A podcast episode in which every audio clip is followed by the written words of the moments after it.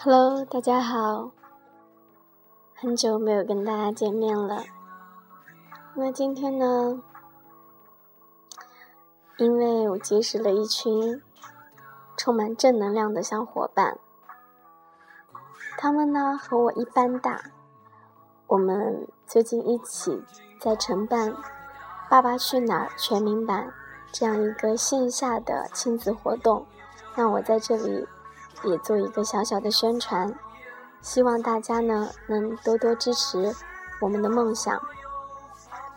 我们这一群年轻的小伙伴，在共同努力的做着很多人认为不可能实现的事情。那可能你不做，它注定是失败的；但是你行动了，它可能就有百分之五十的成功率。我相信我们一定可以，所以今天的主题就是，嗯，千万不能在应该奋斗的年纪选择安逸。这一阶段对我们来说，应该是很苦、很累的时候。但是，什么叫吃苦？当你抱怨自己已经很辛苦的时候，请你看看那些透支着体力，却依旧食不果腹的劳动者。在办公室里整整资料能算吃苦？在有空调的写字楼里敲敲键盘，算是吃苦吗？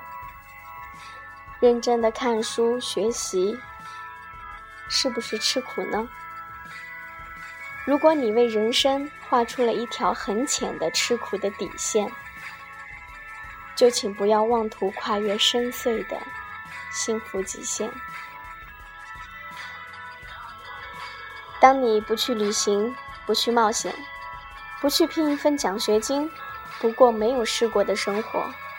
整天挂着 QQ，刷着微博，逛着淘宝，玩着网游，干着八十岁都能做的事。你要青春干什么？你是否也曾被这句网传的流行语唤醒了心底那一丝早已沉寂的上进心？锦瑟流年，花开花落，岁月蹉跎，匆匆而过，而恰如同学少年。在最能学习的时候，你选择恋爱；在最能吃苦的时候，你选择安逸。自是年少，却韶华倾覆，再无少年之时。错过了人生最为难得的吃苦经历，对生活的理解和感悟就会浅薄。当你看了《杜拉拉升职记》，你觉得外企真好。可以出入高档写字楼，说着让人听不懂的英语，拿着让人眼红的薪水。当你看了《亲密敌人》，你觉得开着凯迪拉克漫步澳大利亚的沙滩，随手签着几百万的合同，真的好帅。当你看到一条精妙的广告赞不绝口，你觉得做营销好潮，可以把握市场脉搏，纵情挥洒自己的创意。当你看到一位做房地产的朋友每天和有钱人出入各种高档场所，发着各种挥霍的微博，你觉得做房地产好赚钱。当你看到一位快销人员满世界出差，在各种地方住五星级酒店，你觉得做快销好风光啊！你疯狂地爱上了那种洋洋得意的状态，却不曾想到，你日思夜想，称之为梦想的状态。其实并不等于你看到的那样简单。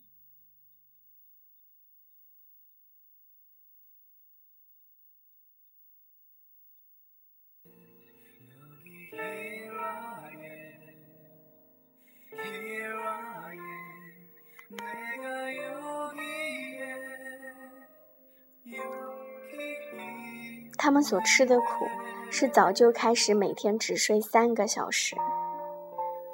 从 N 年前的数据查到昨天，一点点的做着细致无比的分析。他所吃的苦，是为了去争取一个客户和农民工挤在一辆卧铺大巴车上，冒着被偷、被抢、被撞车的风险，一边敲邮件，一边环顾周围诧异的眼神。他所吃的苦，是为了一套更合理、更系统的管理方法，而不断的和各个领导去磨合、去询问、去思考。他所吃的苦，是为了签下一个大订单，自己一个人在他乡，看着别人世界中的团圆，装饰着自己的相思梦。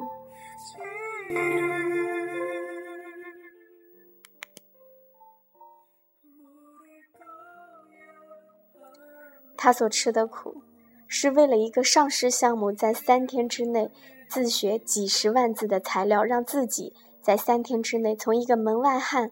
变成一个行家，他也曾许多次摔倒在泥土里，甚至让别人从自己的身体上踩过去。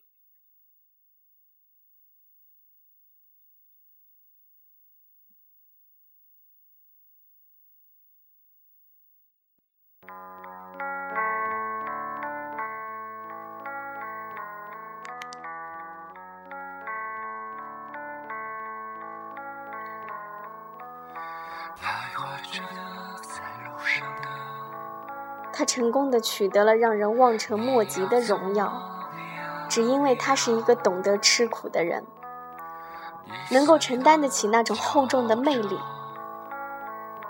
他辛勤工作的身影，他随时洋溢的才华，他的一切，经得起岁月的推敲。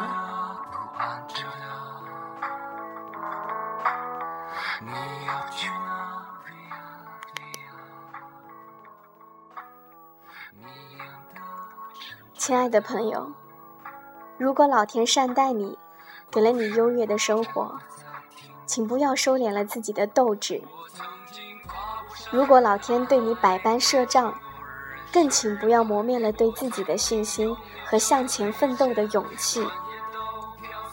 当你想要放弃了，一定要想想那些睡得比你晚、起得比你早、跑得比你卖力、天赋还比你高的牛人。他们早已在晨光中跑向那个你永远只能眺望的远方。在你经历过风吹雨打之后，也许会伤痕累累。但是当雨后的第一缕阳光投射到你那苍白憔悴的脸庞时，你应该欣喜若狂，并不是因为阳光的温暖，而是在苦了心智。劳了筋骨，饿了体肤之后，你毅然站在前进的路上，做着坚韧上进的自己。其实你现在在哪里，并不是那么重要。只要你有一颗永远向上的心，你终究会找到那个属于你自己的方向。所以，请不要在最能吃苦的时候选择安逸。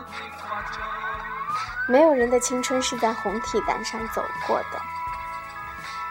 既然梦想成为那个别人无法企及的自我，就应该选择一条属于自己的道路。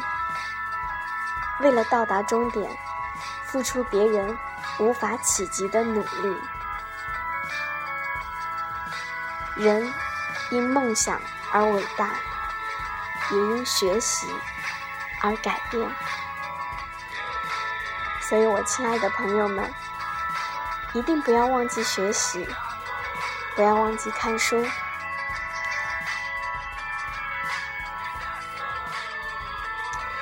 生活不会按你想要的方式进行，它会给你一段时间，让你孤独、迷茫又沉默忧郁。但如果靠这段时间跟自己独处，多看一本书，去做可以做的事，放下过去的人，等你度过低潮，那些独处的时光，必定能照亮你的路。也是这些不堪，慢慢陪你成熟。所以，现在没有那么糟。看似生活对你的亏欠，其实都是祝愿。